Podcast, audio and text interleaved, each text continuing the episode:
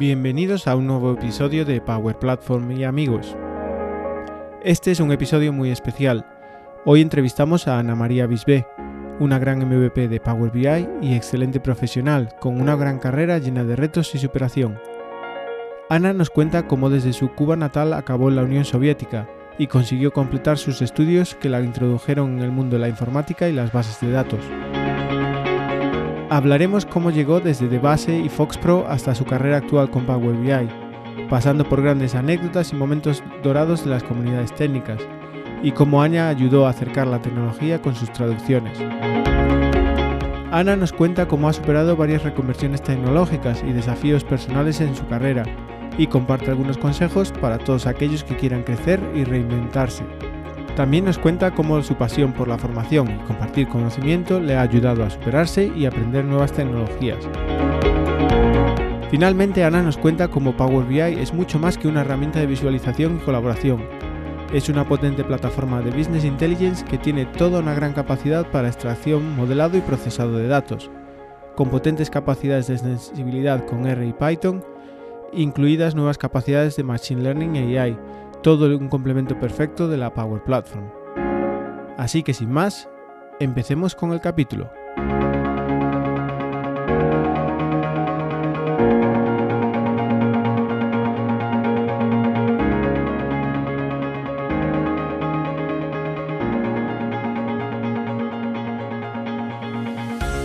Hola a todos y bienvenidos a un nuevo episodio de Power Platform y amigos. Hoy tenemos con nosotros a una verdadera experta y a una muy buena amiga de este, de este programa. Una verdadera experta, como digo, sobre training y sobre todo sobre Power BI. Pero antes de darla paso, Marco, ¿qué tal estás? Hola Mario, ¿qué tal? Eh, aquí estamos para, para seguir con, nuestra temporada eh, de Power Platform y amigos y y bueno, que encantado de, tener a, toda una experta de, Power Platform y Power BI y sobre todo eh, muy muy impresionado de que, estamos expandiendo horizontes en Power Platform y amigos y ya eh, no solo vamos a traer, como hicimos eh, en episodios anteriores, gente solo de Dynamics, pero estamos en, expandiéndonos, digamos, en el Power Platform, ¿no? Eso es, eso es, claro que sí, para que luego no puedan decir que nos centramos solamente en CRM, claro que no, que nosotros... Que, bueno, que es la parte más importante de Power Platform, que todos lo sabemos, pero oye... Bueno, estoy también, seguro que también hay que dar de comer al resto. Estoy seguro que nuestra invitada va a tener algo que decir acerca de eso. Así que, sin más dilación, Ana, ¿qué tal estás? Hola, muy buenas a todos. Estoy encantadísima de estar aquí. Es la primera vez que participo en una en un evento de este, de este tipo, de esta categoría, así que, como dice mi sobrina, tengo carritos en el estómago, así por la intriga de cómo, cómo irá y estoy encantadísima. Les agradezco mucho que, me hayáis invitado. Nada, para nosotros es un verdadero, es un verdadero placer y un, y un, y un orgullo tenerte, tenerte con nosotros. Eh, la primera pregunta, ¿de dónde eres? Yo soy cubana. Qué bueno. Vengo de Cuba, de La Habana, como todos los cubanos, todos los cubanos somos de La Habana. Qué bueno. Y nací, me crié, fui a la escuela allí. Luego, eh, normal en mi generación, aunque cause cierta eh, rareza, ¿no? Cuando se lo cuentas a la gente, yo estudié en la Unión Soviética la carrera. en la Unión Soviética. En la Unión Soviética. Ya no está el país, pero ahí estuvimos.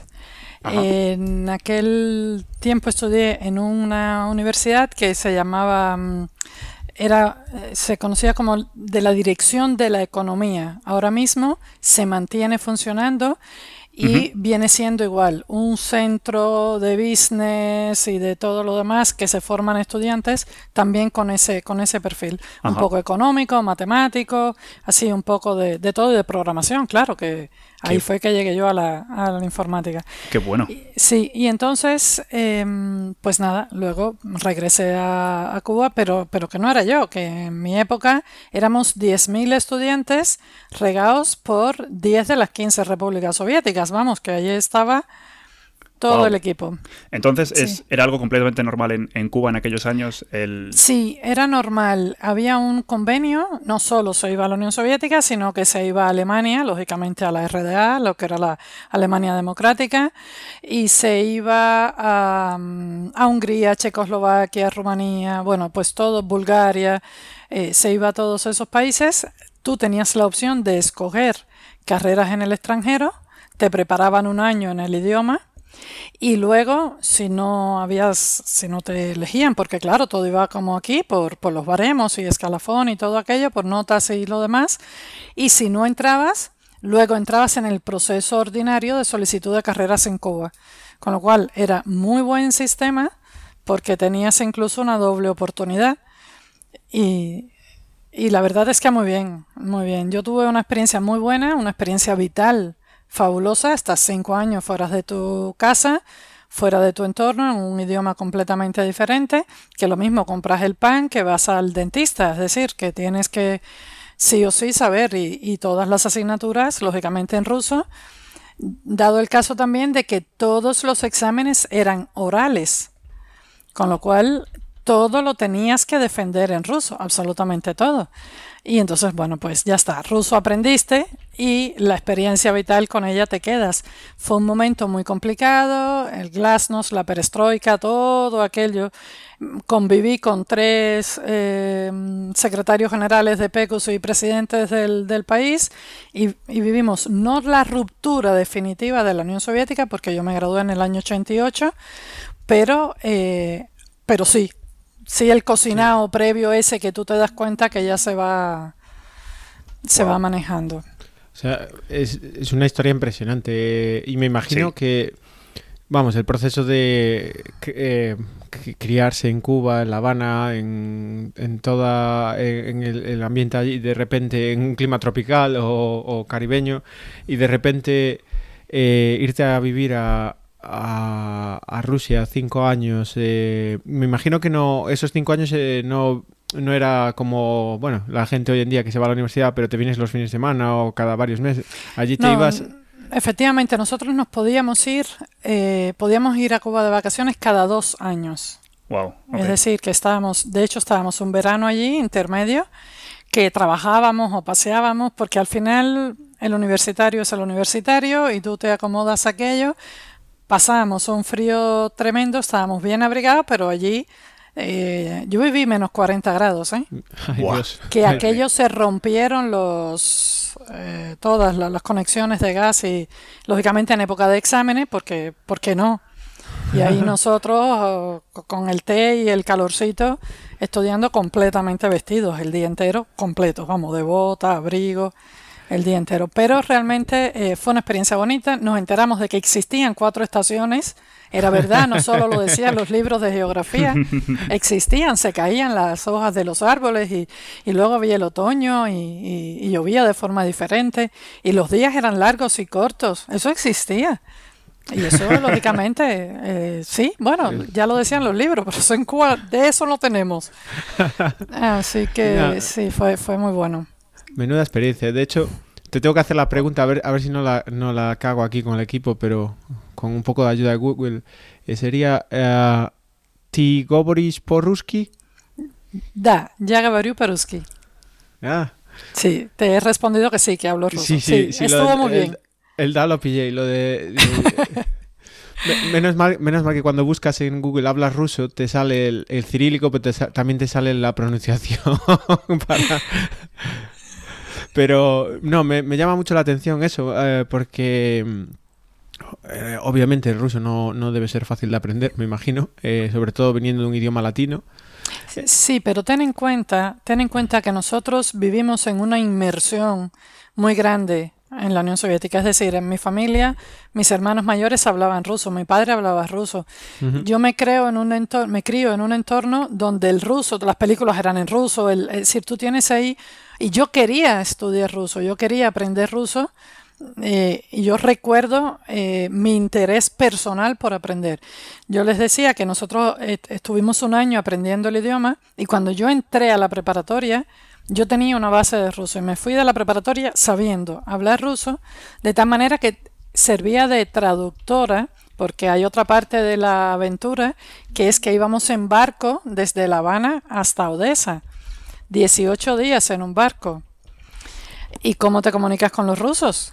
Cuando has tenido un año de, de idioma sin inmersión porque estás en Cuba, ¿cómo te comunicas? Entonces, como a mí me gustaba mucho, yo realmente aprendí mucho durante ese año y eh, servía como traductora a los, a los rusos. Fue una experiencia muy buena porque además estás 18 días en el mar, es una cosa espectacular, luego pasas por Estambul, llegas a Odessa, es decir, es, es una vivencia también muy grande, muy bonita. Cierto es que era preferible ir en avión y ya está, ¿no? Pero bueno, nos tocaba ir en barco porque éramos muchísimos. Claro, me imagino que, eh, hombre, los recursos eh, son limitados y, en esa época, pues más aún. Y, pero es una aventura, yo eh, creo que lo hablamos una vez cuando te conocí, Ana, que mm. tengo un, bueno, un gran amigo, para mí un maestro y, que compartimos, que fue, em, que tiene una historia muy similar. Y, me, llamaba la atención como él creo que acabó en Novosibirsk eh, y también la misma historia de viajar, de ir para allí y tal, pero en su caso incluso acabó eh, casándose con, con, una... Conoció a su mujer y se casó con, eh, con una rusa y luego volvió a La Habana. Pero, pero me imagino que tiene que haber toda una generación en, en, en, Cuba con una formación increíble no, ya no solo por el idioma, sino por toda la formación técnica, toda la formación y porque era un sistema duro, ¿no? No era fácil estudiar en la universidad en esa época. Claro, claro, la, universidad era durísima. Lo que realmente vivíamos en plan campamento, es decir, eh, los cubanos nos ayudábamos mucho, estudiábamos muchísimo, nos esforzábamos una barbaridad. Eso se notaba, las, es decir, el inicio era muy duro porque la gente no sabía ruso y eso era difícil porque claro, todo era oral y en cuanto te hiciste con el idioma, pues aquello fue fluyendo porque podíamos, es decir, veníamos, teníamos un buen bachillerato por lo general y, y entonces pues había, había unos niveles de matemática a los cuales no podíamos llegar. Yo particularmente era imposible que llegara a ese nivel de matemática que tenían ellos, pero te alcanzaba para ir subsistiendo y aprendiendo e ir avanzando. Fue una, fue una experiencia muy bonita. Eh, guardamos muy buenos recuerdos de, de, aquella época. El final fue duro porque al comenzar la perestroika, pues cada país tomó su decisión y Cuba también tomó la suya. Y entonces eso nos afectó porque quedamos como un poco separados de lo que era Europa, ¿no? Que al final se acomodó y, todo aquello. Pero eh, una experiencia fabulosa. Eh, estaba muy bien, muy bien para, para, la época, era muy normal, varios de mis hermanos se fueron, una a Alemania, dos a la Unión Soviética, es decir, aquello era normal. También se podía estudiar en Cuba, un par de, hermanas también se quedaron en Cuba, es decir, eh, había todas las opciones y hay que tener en cuenta que la familia pagaba cero, absolutamente cero. Eso dependía de tu esfuerzo, de tus resultados académicos, de tu, eh, de tu persona, que, pudieras afrontar ese reto y, decidirte. Había gente que no lo terminaba, lógicamente, porque había de todo. Pero en general nos graduamos miles y miles de estudiantes ahí. Eso era un poco lo que me acuerdo de esas conversaciones con Octavio. Eh, eh sí, yo suponía que fuera Octavio. nuestro, nuestro amigo en común, pero me acuerdo de las conversaciones que él me decía que, el sistema era brutal en el sentido de que no, no había mucho eh, margen de fallo. Tú no te podías permitir, eh, bueno, dejo eh, como los lujos que, que, que, hoy en día, bueno, pues tenemos en la universidad. Me dejo estas asignaturas, hago esto, me centro. Era, tenías tenías las oportunidades, como bien dices, sin, sin pagar o financiadas por el Estado y tal, pero también era un sistema brutal, o sea, que tenías que responder y no había ese margen de, error, digamos, que tenías que totalmente, totalmente, súper exigente, súper exigente. Eh, no podías fallar porque no tenías una segunda oportunidad, no podías decidir si matriculo parte o no, todo lo que te tocaba, todo lo tenías que sacar. Se daba el caso, podías no suspender, eh, sí, podías suspender una asignatura, no aprobarla, e ir a la segunda oportunidad, a la reválida, como, como en todos lados. Se puede. Es decir, eso se podía. pero ya si esa segunda te salía mal, ya te buscabas un problema. Y eso, bueno, pues aquí se maneja muy bien, es absolutamente normal que la gente, bueno, deje asignaturas, se gestione y todo lo demás, nosotros no. Es decir, vivíamos con un dinero que además a nosotros nos pagaban por estudiar, con ese dinero teníamos que vivir, teníamos que, gestionar nuestra economía, lo cual también eh, ponía su poco de dificultad porque tampoco estás adaptado, otra moneda, otro sistema, otro, otro comercio, etcétera.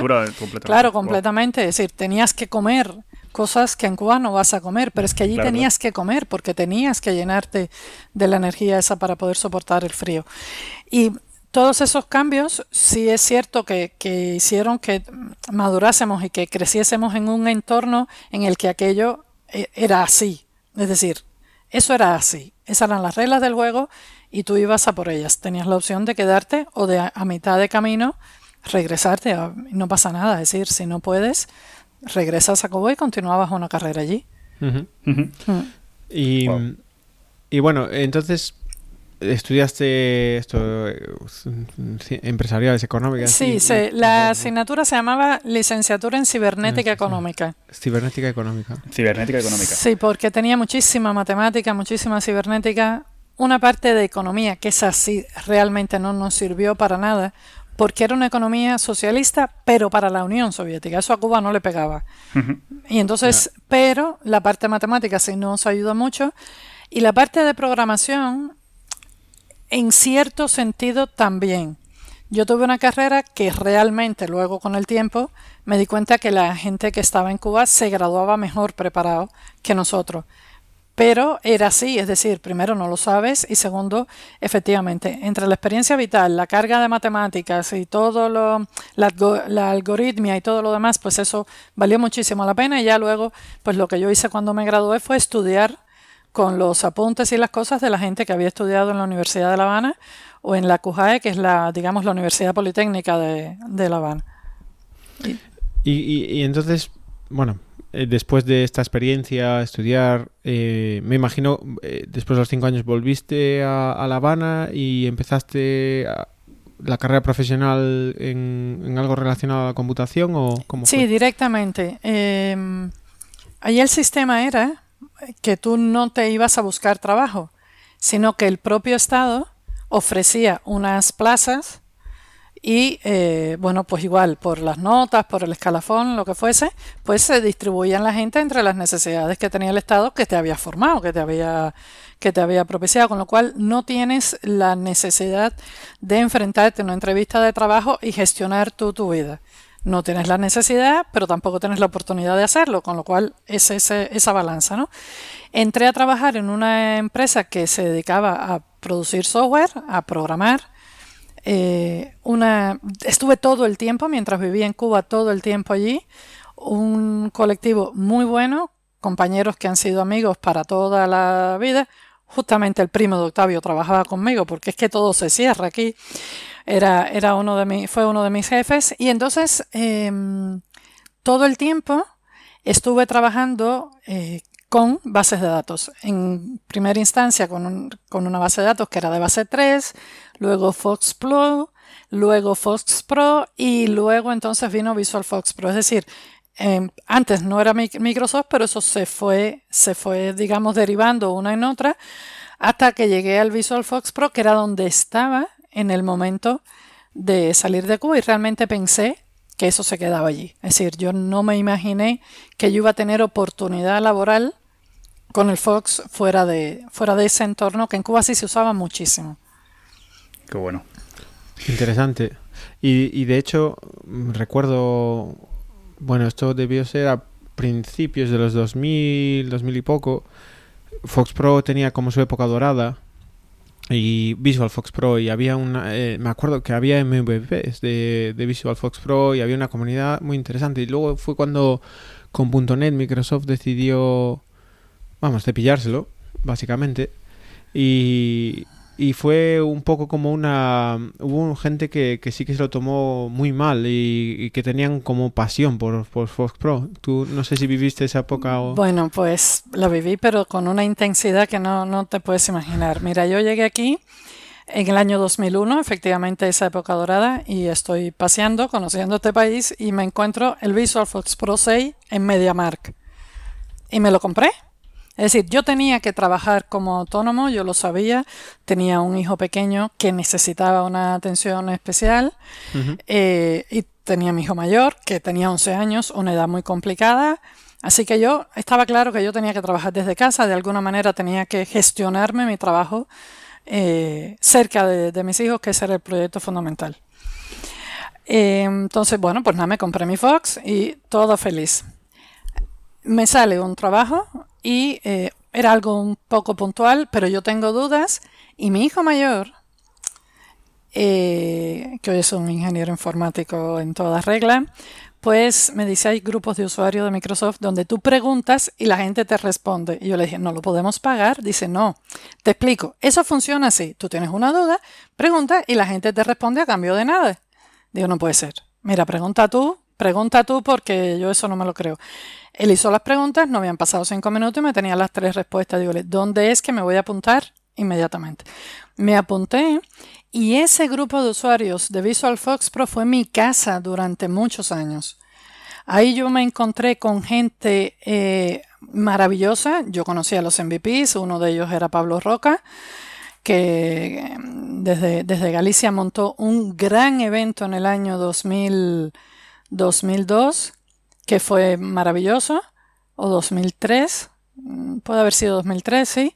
Y el caso es que mm, con Pablo tuve una relación, bueno, tengo de hecho, muy, muy buena, entrañable y había un eh, MVP que estaba en México, otro MVP que estaba en los Estados Unidos, un argentino, Luis María Guayán, y ellos tenían un sitio que se llamaba Portal Fox.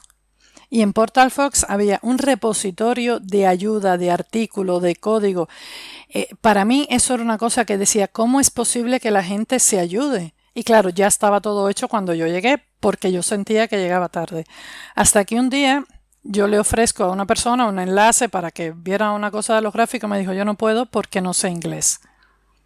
Y en ese mismo hilo entró uno y me dijo, esa va a ser tu manera de aportar a la comunidad. Traduce. Y entonces yo empecé a traducir artículos, códigos, em, eh, charlas, cosas para llevarle a eso a la comunidad de habla hispana. Eso fue una experiencia maravillosa que se vinculó con un gran proyecto internacional que hubo de la traducción de la ayuda del Fox 8.0. Se llevó el Fox al español gracias a gente de todo el mundo de habla hispana que aportaban. Entonces uno traducía, el otro revisaba, el otro no sé qué. Se crearon unas herramientas. Bueno, ahí el trabajo de, de, Pablo, de Luis María, de, bueno, aquello fue tremendo. Y la verdad es que fue una experiencia para mí maravillosa. Yo no tenía trabajo, estaba en casa, hacía cosas puntuales, pero desde la comunidad de Fox yo aprendí mucho más de lo que sabía en Cuba porque yo repetía los escenarios que la gente preguntaba, los hacía, yo trabajaba como si, como si fuese un horario laboral. Yo me sentaba muy temprano, repetía los escenarios para dar respuesta a la gente y luego pues con las traducciones eh, tuve eh, muchísima, muchísimo que hacer, digamos, mucho que... Y esas traducciones me llevaron a los Estados Unidos. Yo con mi pasaporte cubano, que viajar a Estados Unidos con un pasaporte cubano es un reto enorme, pues fui tres veces, ni una ni dos, tres, a congresos, a conferencias de Fox, con lo cual le puse cara a aquella gente a la cual le había traducido tantos artículos. Y fue una experiencia maravillosa porque era eso. Sigue siendo una comunidad entrañable, sigue existiendo a día de hoy un evento que se llama Southwest Fox, que se, celebra en Arizona. Y es una, una, maravilla, es decir, yo he sido foxera de alma y de corazón, de tener el Fox para mi actividad como autónomo, con la base de datos de Fox y todo lo demás. Y como bien dices, fue en el año 2007, justamente el 14 de febrero, fíjate tú, como para no acordarse, que Microsoft dijo que iba a dejar de dar soporte a Fox. Y entonces, eh, claro, eh, yo había crecido mucho en esa comunidad, yo había ido a los eventos, yo estaba muy metida. Fox era todo mi entorno. Yo no, además, yo no conocía otra cosa porque desde que yo empecé a trabajar, empecé con esa, con ese mundo de base de datos. Y entonces, pues, ahí te quedas un poco... Yo recuerdo que mi comentario fue, a ver, si lo he entendido bien, ojalá que no, es que el Fox se quedó aquí. Y efectivamente la gente me dijo, sí, sí, no te ha fallado el inglés, es que esto se acabó. Bueno, ¿qué haces en ese momento? ¿Cómo te enfrentas a esa, a esa situación? Hoy en día se sigue programando Fox en este país. Es decir, que todavía seguí teniendo oportunidades y ofertas durante un tiempo más y hoy se sigue programando. Pero realmente ya aquello no era una vía segura. No había segura. Es decir, ya yo pasaba los 40 años y en ese momento tú dices, bien, la zona de confort en Fox estaba clarísima, pero había que salir de allí, había que crecer, había que reinventarse. Yo no lo dudé, toqué la puerta, pero toqué la puerta literalmente de una empresa que se dedicaba a la formación con la que yo había colaborado en temas de Fox y les dije, y yo sin dudarlo, ¿eh? les dije, ¿de qué temas hay demanda? Yo de lo que sé de Fox. Y de eso evidentemente no hay ni se le espera. Así que yo voy a saber de lo que ustedes me digan que hay que aprender. Wow. De lo que sea. ¿Y qué te dijeron? y me dijeron, nosotros lo que necesitamos es Crystal Report. Ajá. Pues yo llamé a Octavio. yo estaba en la feria, en la feria de informática, y llamé a Octavio, le dije, oye Octavio, Crystal me dijo, sí, pero cómprate los libros mismo, ¿eh? que estás en la feria. Y Octavio, que siempre ha sido un gran maestro y un mentor fabuloso, yo me guié, por supuesto, por él. Me compré los libros de Crystal, que todavía conservo, y me puse a estudiar. Y, y luego, en esta empresa, me llevaron y dije, ya que sabes Crystal, ¿por qué no te pones con reporting? Quizás te sea interesante ponerte con análisis, quizás Sí, lo que yo no sabía era que existía un mundo de Business Intelligence con SQL Server.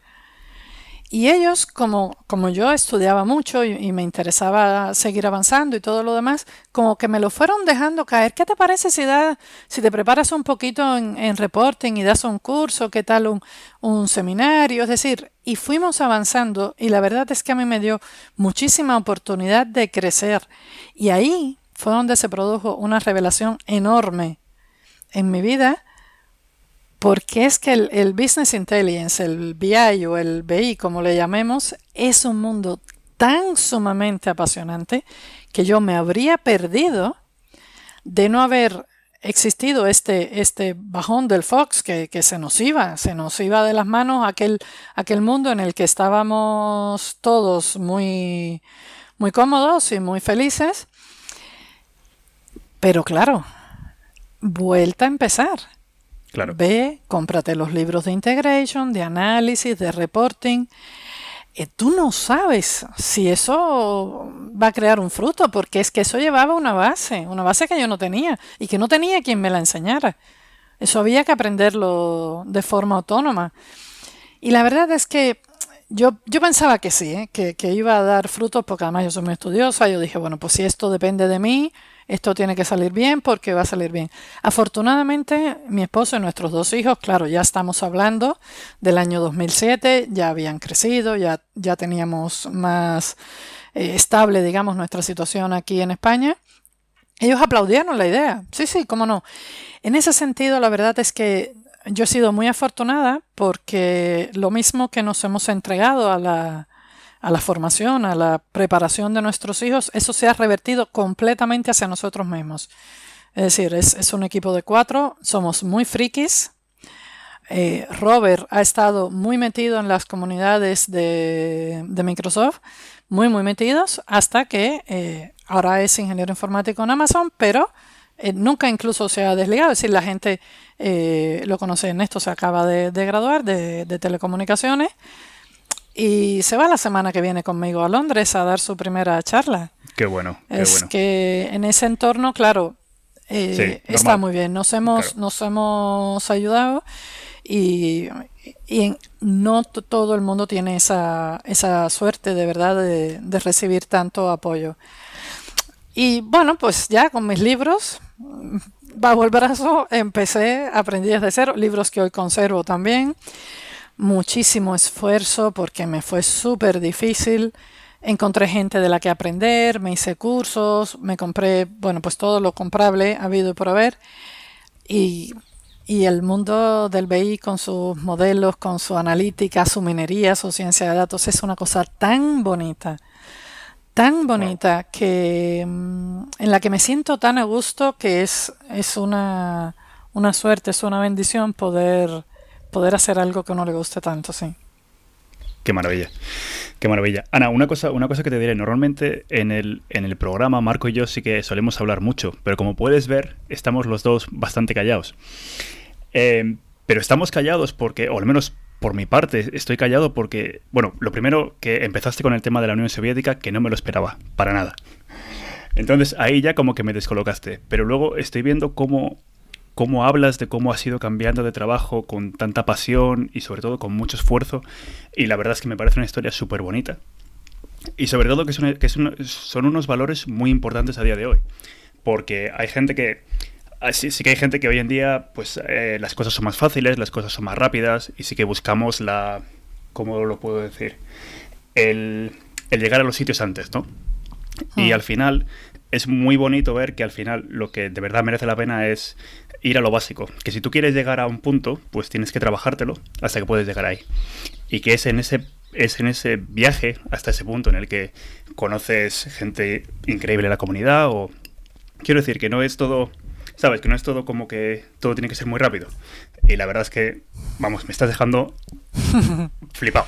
Flipado. Es que realmente ha sido muy bonito. A mí me ha ayudado mucha gente, lógicamente eh, he tenido buenos maestros, eh, buenos amigos. Octavio me ha enseñado muchísimo, por ejemplo, he tenido la suerte de aprender una barbaridad. Y, luego eh, has aprendido que existen muchos, muchas herramientas, no solo era Fox, también era Crystal, pero es que luego era el, BI de SQL, pero es que también estaba Tableau, es que también estaba, es decir, cuando quieres ver antes de la vida de Power BI, que, es a lo que me dedico ahora, ya, ya mi mundo se abría y se expandía de una, de una manera muy grande. Y lo que pasa es que, que muchas veces en la vida, especialmente en este mundo nuestro de tecnología, las puertas se cierran se cierran y es una tecnología es una oportunidad y una amenaza a la vez. Porque depende de una serie de factores que no, no dependen de ti. Y entonces a mí me, pasó eso, es decir, me quedé sin el Fox y, qué iba a pasar. Y entonces yo realmente, eh, la verdad es que no sé por qué, pero a mí no me dio miedo. Yo me enfrenté al reto. Yo estoy sumamente agradecida por todo lo que ha venido después de inicio aquel anuncio de que Fox se acababa era malo, si tú lo enfocas, pero realmente para mí no se convirtió en un problema, se convirtió en una oportunidad, vamos a abrir, vamos a buscar otra, otra salida, vamos a buscar otro entorno y lógicamente no tenía ni idea de en lo que se podía convertir mi futuro laboral, que además sigo trabajando en casa, sigo siendo autónomo, mis hijos ya están requete colocados y muy bien, pero ahora cuidas a las abuelas. Es decir, yo sigo teniendo limitaciones, digamos, personales para, para enfocar el mundo laboral. Lógicamente, ya llega un momento en que tienes ayuda, buscas a alguien que te, que te apoye para, para poder ir a, a, desarrollarte, pero durante muchos años, en medio de todo eso, estás como en un segundo plano porque, porque no puedes decir, yo me puedo mover, hoy voy a irme a Málaga y mañana a otro lado. No, no puedes, no puedes porque estás en casa, porque tienes unas, una situación eh, familiar que asumir. sí, no, desde luego. Sí, claro, es que, eh, es que es así. Hasta que eh, realmente haces todo ese recorrido que es desde el Fox a Crystal, Crystal Report, que, que recuerdo que una vez alguien me dijo, pero ¿qué haces tú dando cursos de Crystal? Pues yo le guardo muchísimo cariño porque fue el puente necesario para llegar al otro sitio. Claro que sí. Hasta que, hasta que llegué a Power BI. Qué bueno. Impresionante. De, verdad, Ana, que lo que dice Mario, que normalmente estamos metiendo baza, eh, pero es que, es, es, una historia increíble, sobre todo de, de, superación y de, no rendirse. Mucha, no sé, mucha gente verá esto y pensará que cada uno tiene su opinión, pero yo creo que eh, eh, ser capaz de reciclarse y ser capaz de reciclarse no solo lo que dices tú que cuando fue lo de Fox Pro pues no ya no eras una, una jovenzuela digamos así. Sí, sí, sí, sí, Y, y, tirar para es, es una mentalidad que es impresionante me, me encanta. Y por eso te quería hacer una pregunta un poco relacionada y, y, bueno, que si hay algún consejo, algo que quieras compartir, porque Hoy en día, em, una de las cosas que muchas empresas intentan hacer y, culturalmente es, bueno, por desgracia en este sector en el que nos movemos eh, sigue siendo un sector poco diverso en todos los sentidos, ya no solo entre hombres y mujeres, pero en, clases culturales, muchas cosas.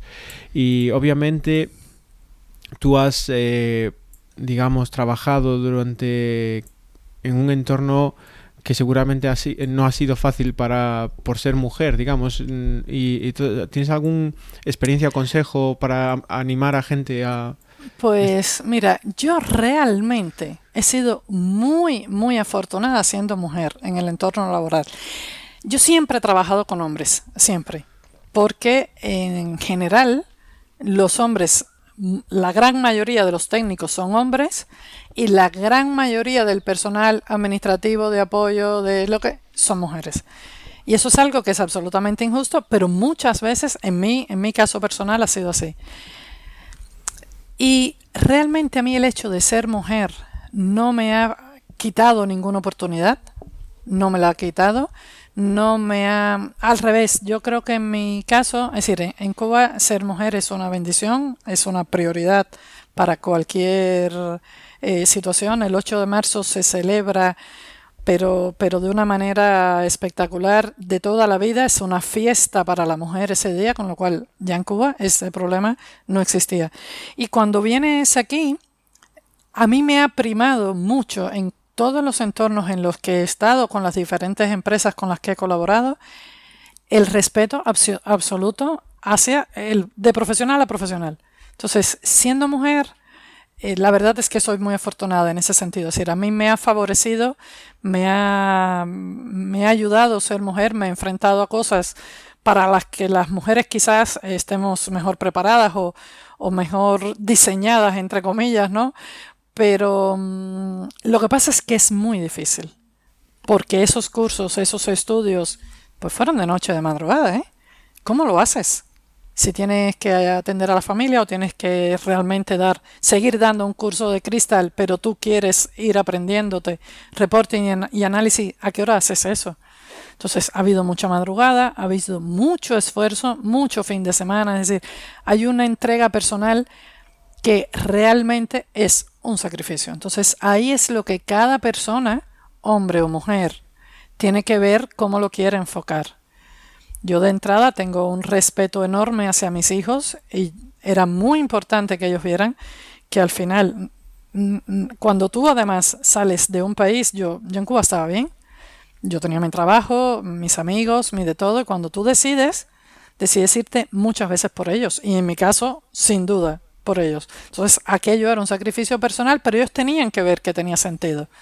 Entonces, hay una, hay una forma de enfrentar la vida que no puedes perder, algo que Robert dice muy bien, que es la coordenada en origen, de dónde salimos y el recorrido que haces. Hay otra persona que tiene un camino andado porque, porque parte desde otro punto. Aquí había que comprar la cucharita de café, como me dijo una amiga cuando me iba de Cuba. Es que lo tienes que comprar todo. Yo no sé lo que es comprar una cucharita de café. Dile, pues sí. Tienes que hacer tu vida absolutamente desde cero de nuevo. Entonces, es un enfoque, es un enfoque de, lucha, es un enfoque de, de supervivencia, si lo quieres ver. Y dentro de eso, realmente el mundo laboral, yo he tenido compañeros magníficos en todos los entornos de los cuales he aprendido y me he sentido sumamente respetada. Es decir, yo como mujer, la verdad le tengo que dar gracias a la vida por los entornos laborales, por todos en los que, en los que he estado. Qué bueno, qué bueno. Y mm, una pregunta que te quería, una, una, una pregunta que te quería hacer, eh, lo referente a, a, dar los trainings. ¿Tienes algún consejo que, que, nos puedas dar a los que estamos obviamente intentando dar, dar charlas y dar cursos em, o para nuestros oyentes que estén igual pensando en convertirse en, trainers, para algún consejo que, les podrías dar. Pues mira, eh, lo mejor que puedes hacer si tienes un conocimiento es compartirlo.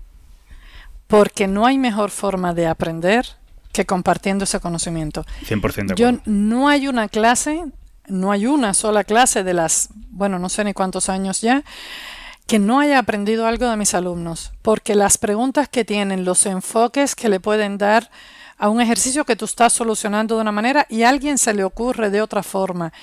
Además, cuando tú ya esté a esta altura, por ejemplo, con una herramienta tan maravillosa como Power BI, esa herramienta eh, a mí, por ejemplo, me, brindó otra oportunidad que era salir del mundo exclusivamente técnico, porque Integration Analysis y Reporting, eso es técnico puro. Es decir, toda la gente que yo le daba clase eran gente de, IT, gente de, de, departamentos de sistemas y todo eso. Y me llevó al usuario de Excel y me llevó al usuario de negocio, con el cual yo no sabía hablar porque yo tenía que hablar de dimensiones, de modelos en estrella, de modelos no sé cuánto, y claro, tú no le puedes decir eso a un usuario de negocio, con lo cual me tuve que volver a entrenar a hablar con ellos. La formación, el training es una de las eh, facetas en la vida laboral por la que todos debíamos pasar. ¿Por qué razón? Porque es una... Mm, te retroalimentas muchísimo. Los alumnos piden ejemplos que tienes tú que preparar, tienen enfoques distintos, te ayudan a aprender una, una barbaridad. El reto es constante. Yo entro en el aula y allí el, el, problema se queda fuera, todo el resto de la vida se queda fuera y tú estás dentro allí con tus alumnos sacando aquello adelante y viendo cómo a la gente se le queda se le abren los ojos, se le, se le abren las ideas una vez que tú le enseñas los primeros pasos para, caminar. 100%, sí. No habrá, no habrá tiempo ni años para agradecerle a Microsoft una herramienta como Power BI. Power BI es una herramienta que se nutre, se nutrió. Primero entró por los cuatro powers de, Excel, que para mí también fue una cosa, yo nunca usé Excel, entonces entrar al mundo de Excel, pues después de haber venido de un mundo técnico, era como diciendo, pero ¿cómo voy a ir yo a Excel? Pues eso fue una oportunidad grandísima de conocer a la gente explicándoles Power Pivot, Power Query, Power View, Power Map, los cuatro fantásticos estos dentro de R. Y luego te enteras de que hay una herramienta que va a venir solita que se va a llamar Power BI y que tiene estos cuatro, lo empiezan a anunciar, lo anuncian y lo liberan en, Estados Unidos. Y todos los días, todos los días yo entraba a Power BI y metía mi correo. El día que Power BI se activó en Europa, ese día yo lo tuve. Y lo tuiteé y la gente se moría de la risa, pero Ana, no puede ser. Hoy llegó y llegó para quedarse. Power BI es una herramienta de Business Intelligence al completo, ahí tengo yo mi batalla en el blog y en todo, se asume como una herramienta para visualización que no lo es. Es una herramienta de BI al completo, es una herramienta de consultas, la parte de ETL, hace unas transformaciones maravillosas, es una herramienta de modelado, hay unos artículos espectaculares con tema de modelado. A mí me, apasiona ver cómo los datos tú los modificas y los modelas y sacas de ahí una cantidad de información que al inicio no, no lo ves. Es, como no, una herramienta de visualización, pero también es una herramienta de Machine Learning y es una herramienta de todo. Es decir, que luego coges y te, te apoyas en una herramienta como esta para dar sentido al trabajo de mucha gente. Ser maestro es ser creador, es darle a la gente la capacidad para que luego sigan en su trabajo. Para ser trainer, yo lo que les diría a la gente primero, tienes que estar bien formado, tienes que formarte constantemente en temas de informática. tenemos que estudiar todos los días. Yo estudio todos los días. De esto sí, no te puedes librar. Tienes que estudiar todos los días, tienes que ver, no te da tiempo, lógicamente, ¿eh? no da tiempo, eso está claro, a verte todos los blogs, a verte todos los vídeos, todo el material, eso no lo puedes hacer. Pero al menos tienes que intentarlo estar lo más actualizado posible para entregarle ese valor a tus alumnos. El respeto hacia los alumnos es algo fundamental y ese entregarle es el respeto hacia el alumno que paga el curso y tú estás ganando dinero por eso o al asistente de un evento que esa es otra faceta muy importante que tenemos, y es seguir ese trabajo de la comunidad. Y entonces, en, ese, en esos contextos, pues respetar a la persona que está dedicando su tiempo a aprender y que te está oyendo. Con lo cual tú tienes que darles valor, tienes que darles toda la, información, tienes que darles recursos, tienes que, que, conseguir que ellos crezcan, que cuando termine y se cierre la puerta de la formación, ellos estén mejor preparados para, para asumir el reto que, que tienen las, las herramientas con las que están trabajando. Con las que trabajan, sí. Yo creo que eso, eso es algo muy importante y afortunadamente y también desgraciadamente sí que, ah, por lo menos en, en, mi caso, sí que he asistido a algunos cursos en los que, eh, por ejemplo, se veía que el docente no estaba para nada eh, motivado, motivada o, que no dominaba el tema o que era el típico... Eh, bueno, como todos, siempre sabemos que hay algunas empresas que, de trainings que al final, no sé, hacen reestructuración de, de maestros y le mandan a alguien a dar un curso con un, solamente un poquito de preparación. Y eso sí que se nota. Pero también es como tú dices, creo que lo has comentado antes, que cuando, cuando la persona que te está dando el training eh, conoce de lo que está hablando y sobre todo siente pasión por ello, se crea como un pequeño microuniverso dentro de la clase. y eso es una de las cosas súper bonitas. Es una, es una cosa súper, súper bonita. Porque es capaz, ser, ser capaz de transmitir esa pasión hacia la tecnología a tus a la gente que te, que te está escuchando es algo increíble desde mi punto de vista. Sí, sí, sí, es, es muy bueno. Dime. Yo no, eh, simplemente también he tenido la suerte de, eh, sobre todo al principio de mi carrera en profesional, tener la oportunidad de, de ser trainer eh, dando cursos, ya lo comenté varias veces. De... A mí me diste uno, sí. Sí, a ti te di uno, de hecho, sí, es verdad. Sí, sí, sí. y cursos de de eh, el principio de .NET, de SQL Server, luego de, de Dynamics, de CRM, y es lo que dices, eh, para mí el, es, el, training en sí era súper divertido, yo me encantaba dar la, la clase y lo, lo, lo, que más me, me apasionaba era los días previos, tener que asegurarte que, que estabas al día de todo, de que estar preparado, de los contenidos, y lo mismo me pasa hoy en día con las charlas y, y demás, y, y creo que es una forma que mucha gente no aprecia de, aprender, porque el tener que transmitir un conocimiento en sí te hace ser, eh, si, lo, si lo haces de verdad y con pasión, eh, te obliga a aprender mucho y a ser capaz de sintetizarlo y explicar ese conocimiento a alguien. Y eso es una, para mí algo increíble. Fíjate que tú comentas lo de las, lo de las charlas. Yo, el tema de, de comunidad, por ejemplo, yo lo veo tan vital para nuestro desarrollo profesional, para nuestro crecimiento. Desde que yo llegué, ya, ya lo conté, es decir, inmediatamente me puse en contacto con la comunidad de Fox y me pareció aquello maravilloso. Ahora, existe en la comunidad de, Power Platform, existieron primero lo que son los grupos de usuario de, del Power BI User Group, que son los PAC estos que, que, existen, que lo tenemos afortunadamente en España y que funciona estupendamente. Y luego, bueno, pues lo subes un poquito al Power Platform. Pues bueno, en esas comunidades, que también lógicamente comunidades.net, comunidades de Azure, comunidades, es decir, en esos entornos se crece una barbaridad. Tienes el acceso a gente de primerísimo nivel. Muchas veces es gratuito y otras veces el coste es sumamente reducido porque son eventos de comunidad. Por ejemplo, si te vas a la comunidad Paz, Paz es una comunidad que se dedicó toda la vida a, SQL Server, esa fue, ese fue su origen, y luego ha devenido en una comunidad de datos una de las actividades más importantes son los SQL Saturdays, que por cierto, en España lo tendremos el próximo 28 de septiembre en Madrid. Y en ese SQL Saturday, es, es, ese, en ese evento se respira la fiesta.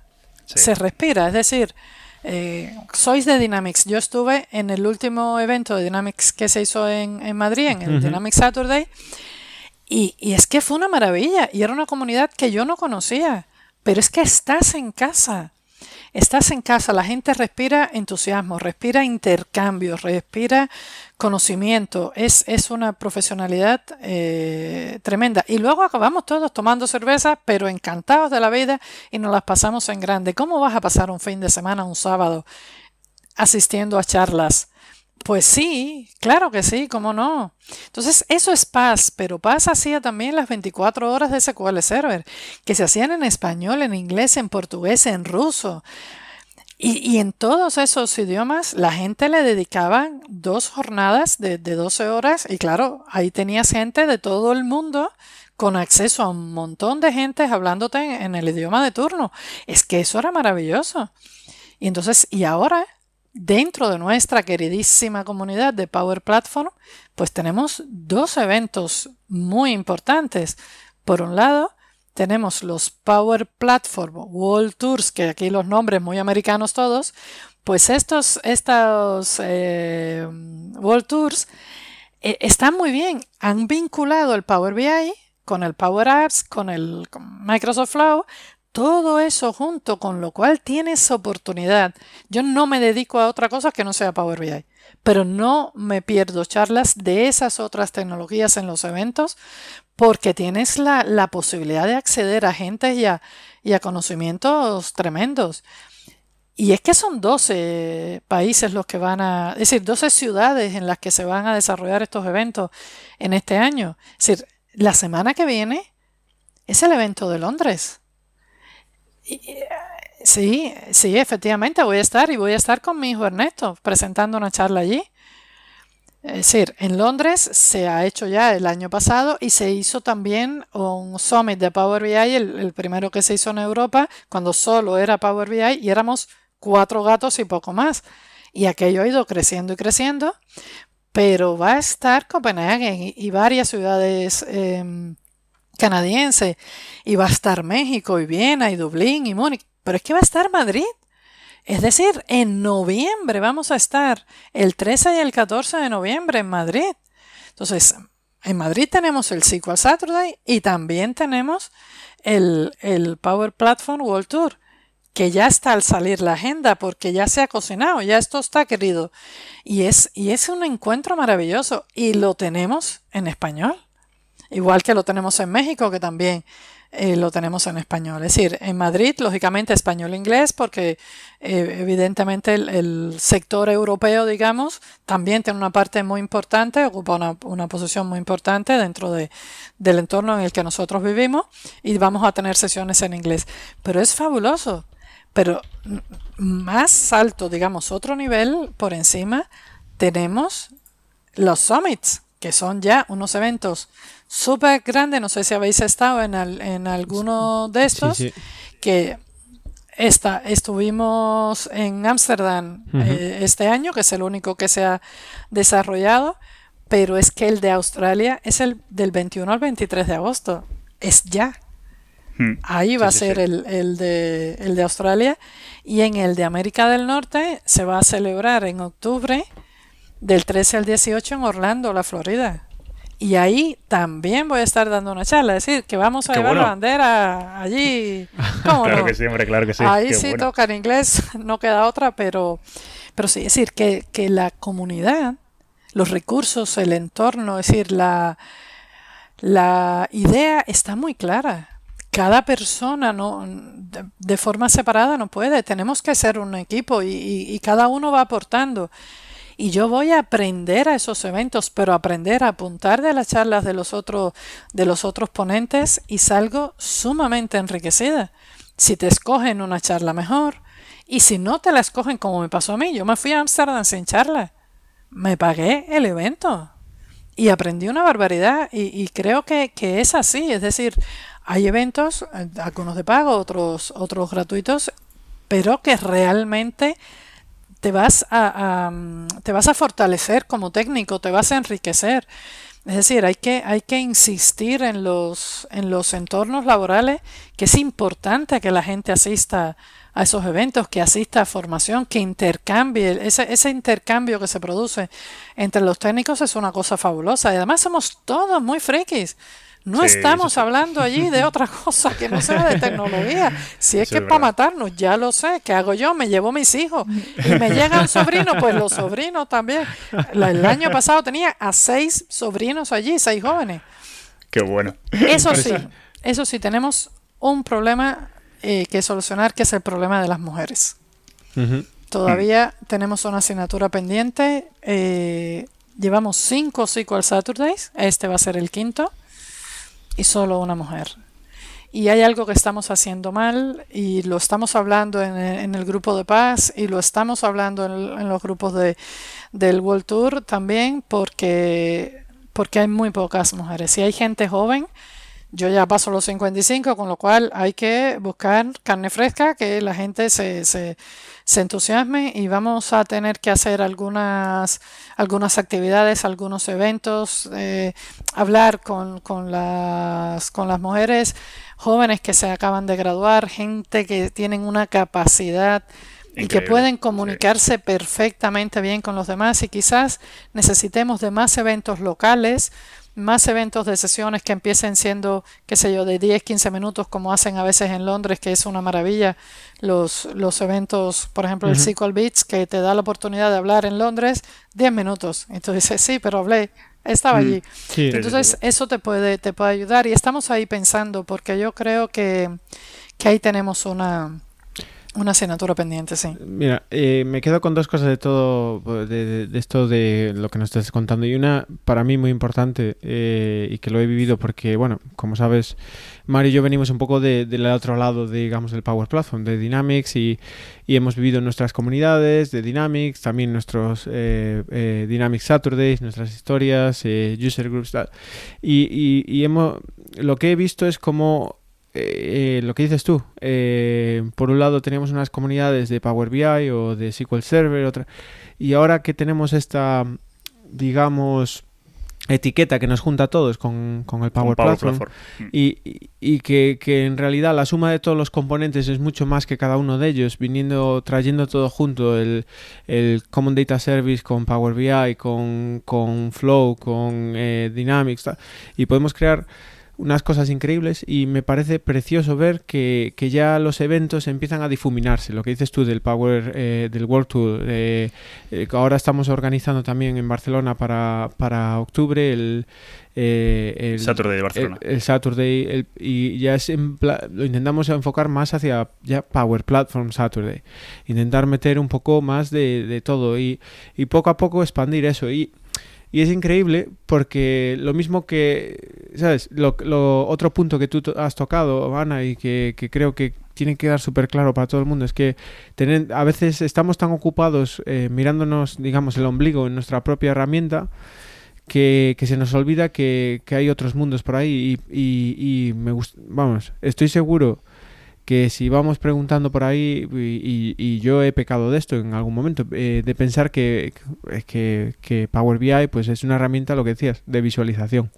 Ah, es muy bonito hacer unos charts muy, muy, bonitos y mira cómo puedo hacer un juego aquí con los reportes y, y, se nos olvida que, que, hay mucha más detrás de eso y lo mismo pasará y pasa con Flow, con Dynamics, con otras cosas y es increíble que estamos tan juntos, pero a la vez, a veces eh, tan centrados en lo nuestro. Por eso me encanta que haya estos eventos, que la gente cada vez se, se cruce más y, y, que comparta un poco más el conocimiento. Y eso es precioso porque creo que ahora mismo estamos en un momento muy dulce eh, en el que tenemos una serie de herramientas en, en el Power Platform que, son increíbles. Y, y, con eso también te quería preguntar en ese sentido porque bueno eh, ahí viene el release train eh, de, de, Microsoft las siguientes.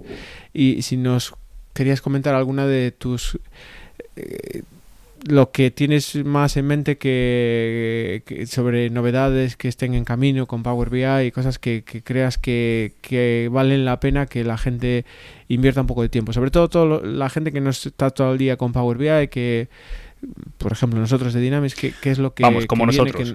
que si mm. tenemos que mirar, que si tenemos que mirar algo. Sí, yo, yo, yo creo que hay que mirarlo. Hay que mirar, hay que mirar Power BI. ¿Por qué razón? Porque como yo os decía, la visión que se tiene de que es una herramienta para visualización limita absolutamente el enfoque que le estamos, que le estamos dando.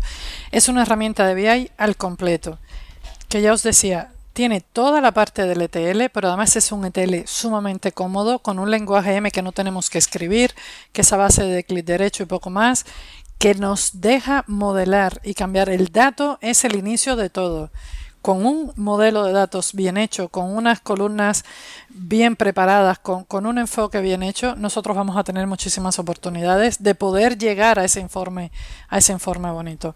Entonces, eso lo maneja muy bien Power BI. Y ahí hay que seguir porque el enfoque del acceso al dato y la transformación se vinculan ya con herramientas como R y Python. Y eso, el mundo que nos abre es es enorme. Es decir, Power BI no descomprime un fichero, pero R sí. Y ya está, llamas a un paquete de R desde Power BI, lo descomprime y tú sigues, sigues con esa herramienta porque ya, ya lo tienes todo montado, tienes que, te lo instalas, tu R, tu de todo, pero no te representa un aprendizaje profundo, nuevo, ni una carga de trabajo, porque ya alguien hizo el paquete en esa otra comunidad de usuarios maravillosa y espectacular que tienen R y Python. Entonces, consumes eso, puedes aplicar Machine Learning dentro de la, de la herramienta de Power BI, tienes unos modelos tabulares aprovechas una riqueza como, como, la que tiene el lenguaje DAX para crear la lógica de negocio y luego sí, efectivamente, pintas y coloreas y creas unos gráficos espectaculares porque además es una herramienta que dentro de ella funciona también con botones y con cosas al estilo aplicación. No es un Power Apps, eso es otra cosa, pero como quiera que sea, sí que puedes hacer, irte a la tercera página, hacer esto, hacer lo otro, sincronizar y hacer, y hacer un montón de cosas. Y la vinculación de Power BI con inteligencia artificial, con machine learning, todos los recursos que se están destinando a todo lo que se está desarrollando en, la nube. Muchas de las cosas a día de hoy con la versión, eh, hay que decirla, con la versión premium, pero también es cierto que hay una serie de, cosas que se van pasando a la licencia Pro, es decir, hay una eh, postura, digamos, por parte de los grupos de trabajo, que es garantizar que tengamos la mayor cantidad de recursos dentro de la, de la herramienta, especialmente utilizando la versión de pago, la versión Pro, que dicho sea de paso es bastante, bastante eh, económica y accesible. Y lo que lo importante es que es una herramienta que ha llegado para quedarse que lo que va a hacer es crecer, que cada vez tiene gráficos más potentes, que ya tiene influenciadores clave, una poder tener la capacidad de saber qué, cuáles son las columnas más importantes que influyen en el modelo y cuáles son los valores de esas columnas. Eso es meter mucha minería de datos y mucho machine learning dentro de una herramienta como Power BI va a seguir creciendo, se le va a seguir aportando muchísima funcionalidad en ese, en ese sentido. Va a seguir creciendo desde el punto de vista de visualización también, se van a ir mejorando. El, se está trabajando mucho también en lo que es la experiencia de usuario, la usabilidad de la herramienta, que eso es algo que, que bueno, que también al principio hay muchos usuarios que se encuentran un poco más, más perdidos. Se va a seguir trabajando ahí. Pero desde luego, la herramienta, la fuerza que tiene, además como herramienta de colaboración, el poder trabajarlo desde el móvil. El móvil cada vez va mejor. El trabajo con Power BI y se le siguen agregando opciones y los comentarios y la, y la distribución y, y, todo. Es decir, se sigue trabajando y es una herramienta que hoy está sanísima y que lo que se le ve a futuro son maravillas que se le están incorporando y cosas ahora mismo han aparecido los grupos de, de, visualizaciones que eso es algo que te ahorra tener que estar dándole formato y moverlas y no sé qué y, es, y es algo que está clarísimo. Hay muchos recursos que eso es algo también importante. Hay un conjunto de blogs fundamentales y maravillosos y además está la página del propio, de la propia herramienta, de la página de Microsoft, que hay un eh, apartado que se llama aprendizaje guiado, que está hecho con muchísimo cariño, que está hecho además en español y aunque los vídeos se vean en inglés, la explicación está hecha en español con el IDE en español. Es decir, se le ha puesto mucho interés a distribuir este conocimiento cada vez a más gente. Luego están los cursos de LinkedIn. El esfuerzo que se está haciendo desde la plataforma de LinkedIn Learning es tremendo. Eso, mira, es otro sitio donde por el que debíamos pasar los profesionales. Es una experiencia maravillosa. Tiene un grupo de trabajo, un equipo de profesionales que aupan al formador que, son espectaculares. Y luego es una experiencia, tienes que crear vídeos en el menor tiempo posible, concretando muy bien los ejemplos. El enfoque es distinto a cualquier cosa que puedes hacer en un curso que vas desarrollando una demo desde inicio a fin. Y lo que dijimos ayer y no sé cuánto, aquí es todo muy concreto. Para mí ha sido un enriquecimiento tremendo, una oportunidad maravillosa. Yo tengo muchos cursos publicados y, otros que se están, se están preparando. Entré a, a, LinkedIn por Power BI precisamente y luego pues se van derivando. Hay cosas sobre visualización de datos.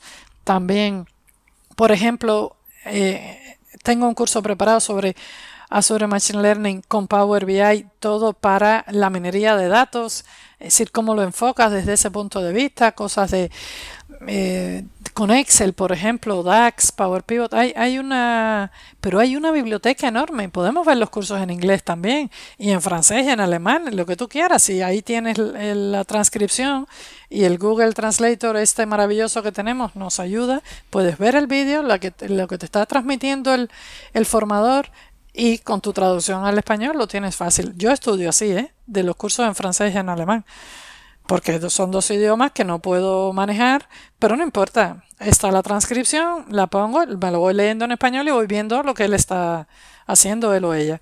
Así que recursos hay. La herramienta es maravillosa. La comunidad la tenemos.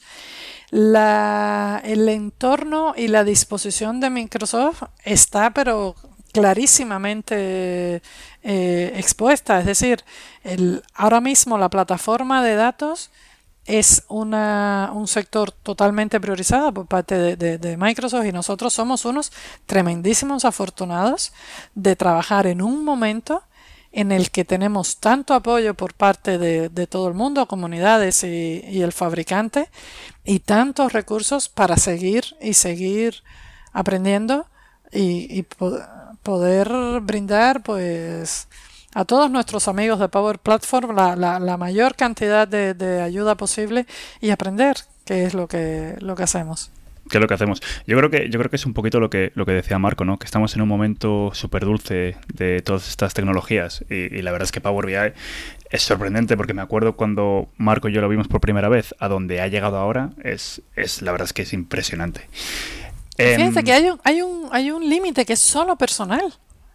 Hay un límite personal porque en estos eventos también conoces a una cantidad de gente que, que vienen de otros mundos, que vienen de otros enfoques. Yo el, primer evento internacional que me, presenté fue al un SQL Saturday en, en Portugal, en Lisboa, que llegué allí, nadie me conocía, llegas, te sientas allí, pero es que te habla el de al lado y el otro, y cuando te vienes a dar cuenta, es como si estuvieras en casa. Y luego entonces te ves que, estás en, summits, que estás en, eventos en, el SQL Beats, en el Data Grilling, es decir, eh, te encuentras en un entorno que dices, bueno, pues oye, mi comunidad de Fox, que era mi casa, ahora es esta comunidad de Power Platform, porque yo sigo siendo autónomo, yo no tengo grupo de trabajo. Eso es algo de lo que he adolecido desde que me fui de Cuba, pero siempre he encontrado en la comunidad, sea cual sea el entorno, esos compañeros de trabajo, esa gente que incluso se, vale preguntar dudas y que alguien te ayude. Y, además, por otro lado, pues dar, dar ayuda, em, brindar asesoría o, auxiliar a alguien que no sabe cómo, cómo empezar. Hay una persona que viene desde Suiza a dar una charla en el evento de Madrid en noviembre, al que tuve que convencer de que él era capaz de dar una charla. Y, y, al final es un speaker maravilloso, pero la gente a veces no sabe que, que, sí que puedes, que el límite solo lo pones tú. Efectivamente, la verdad es que la verdad es que con eso con eso me quedo porque es, es una muy buena manera de, de, vamos, yo creo que si tuviera que resumir esta charla yo diría que eh, con todo lo que nos has enseñado y sobre todo con, las lecciones de vida que nos has dado, de verdad te prometo que esta charla me la voy a poner yo. Cada día que me sienta un poco de, bajón y sin motivación, me voy a poner, me voy a poner esta, este episodio. Porque nos has dado unas pedazos de lecciones de, vida. Pero yo me quedaría con esa, con esa última frase. El límite lo pones tú. O sea, eso yo creo que tiene que ser el, resumen de este, de este capítulo. Em, Ana, nos queda la pregunta más importante. Y es la pregunta final. Entonces, Marco ya sabe lo que es. Entonces, em, es una pregunta muy sencilla, pero de momento solamente ha habido una persona que la, que la ha contestado mal. Vamos a ver.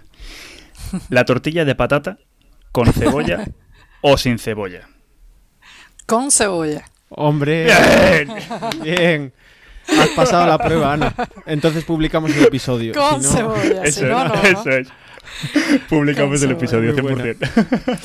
No, de verdad que yo les agradezco porque, porque es, un, es un entorno que yo desconocía, este tipo de, eventos, como les dije al principio, y, y, para mí es una oportunidad de transmitir y ojalá que, que estén que la gente a las que vaya dirigido pues les aporte algo. Te les digo, se cierran puertas, hay oportunidades que dejan de estar, hay momentos en que se te convierte en una amenaza, pero tienes que seguir. Yo a día de hoy tengo que a veces seguir cancelando cosas por la familia, porque no te queda otra. Cancelas cursos, cancelas eventos, porque tienes responsabilidades familiares y hay, y hay cosas en las que no puedes, no puedes estar a todo. Pero aún así, esa se cancela pero vuelves. En cuanto te, te mm, recuperas familiarmente, pues sigues de nuevo y vuelves a, apoyar. Yo mm, ya te digo, si esto sirve de, ayuda para alguien y si hay alguna chica ahí que se anima, que se ponga en contacto, que de verdad tenemos mucho, mucho trabajo que hacer. Pues yo solo decirte, Ana, que de verdad que está ya casi una hora y pico que llevamos hablando, que es ha sido increíble. Estamos, eh, yo personalmente eh, me ha encantado, mm, he aprendido eh, toda la historia, tanto personal como profesional, y todos los consejos que nos has dado, y, y lo que solo hacer eco de tus palabras. ojalá esto a alguien, nuestros oyentes, les sirva para, pues a lo mejor ver un poco más de, Power BI, preocuparse un poco más o simplemente para conocer un poco la historia personal y ojalá que haya pues lo que tú dices más, más chicas y mujeres que, se animen y que den ese paso adelante, que, que, necesitamos pues más diversidad en las comunidades y, sobre todo que todo el mundo se arme de valor para ser eh, speaker y que no seamos eh, siempre los mismos eh, haciendo, haciendo ruido, que, que, haya relevo y que haya mucha gente por aquí. Así que... Claro que sí. Muchas gracias por esta hora, muchas gracias por dedicarnos tu tiempo a este par de locos y, bueno, y Mario, todo tuyo. Eh, bueno, pues qué decir, Ana, que de verdad que mm, yo no te conocía eh, y la verdad es que he flipado, he flipado, no tengo, no tengo otra palabra. Eh, pero como he dicho antes, estoy súper agradecido porque durante esta hora me has dado muchísimas lecciones de vida que, voy a recordar. Eh, yo sobre todo me quedo con la parte que nos has contado sobre reinventarse y cómo es muy importante el reinventarse y que al final también el trabajo duro y el esfuerzo siempre da sus resultados. Eh, entonces estoy seguro que hay mucha gente que, que, le esté pasando algo parecido en tema que de tecnología, que su tecnología ya no está tan en boca de todos o tan en uso, pero que es que siempre tienen la capacidad de reinventarse, siempre pueden mirar otra cosa sí, y no desanimarte. Nosotros vivimos una crisis que fue brutal. Y cierto es que los informáticos seguimos teniendo, en ese momento teníamos trabajo, pero por ejemplo la formación casi se muere. Y fue una crisis tremenda y se dejaron de, compartir conocimientos y, se dejó de, de, trabajar en función de preparar a la gente porque las empresas lo dejaron de priorizar. Y en esa crisis tú puedes tener una crisis de fe provocada por esos entornos que son, que son dañinos. Pero ahí todo tienes que seguir. Tienes que seguir porque lo que pasa es que el día que esas amenazas externas se aplaquen o se, o se terminen, tú tienes que estar preparado. Eso es. Y, y, ese, es, ese es el enfoque, es decir, seguir, seguir eh, eh, formándote, seguirte preparando, que seguro, seguro que, que se soluciona, digamos, el, el, mal momento o el momento crítico que, que puede tener temporal tu, tu tecnología o tu vida personal incluso. Increíble, de verdad, ¿eh? increíble. Ana, te vamos a traer para otra temporada, ¿eh? porque esto es, esto es increíble. No, de, de, hecho, yo ya te lo digo aquí, sé que de vez en cuando vienes o venías por Vigo por motivos laborales, así que ya sabes que yo estoy aquí, invitada quedas, cuando la próxima vez que vengas avisa y, y bueno, eh, lo mínimo tomarnos algo o seguir contando nuestras historias. Muchas gracias, Ana. Un verdadero placer. Gracias a vosotros. Ha sido un placer. muchísimas gracias, Ana. Y bueno, yo si, si te puedo ver la semana que viene en Londres, porque yo vivo en Londres, así que si te puedo ver, ah, eh, fenomenal. iré a verte. Iré a verte, lo intentaré. Lo intentaré. Llegué tarde para, para meter charla, pero, pero bueno, intentaré acercarme. Em, bueno, pues nada, pues aquí acabamos este episodio con, con Ana. Eh, la verdad es que eh, ha sido un verdadero regalo eh, para nosotros y seguro que ha sido un regalo para, para, todos vosotros y espero que lo hayáis, que lo hayáis disfrutado y hasta la próxima. Adiós. Adiós.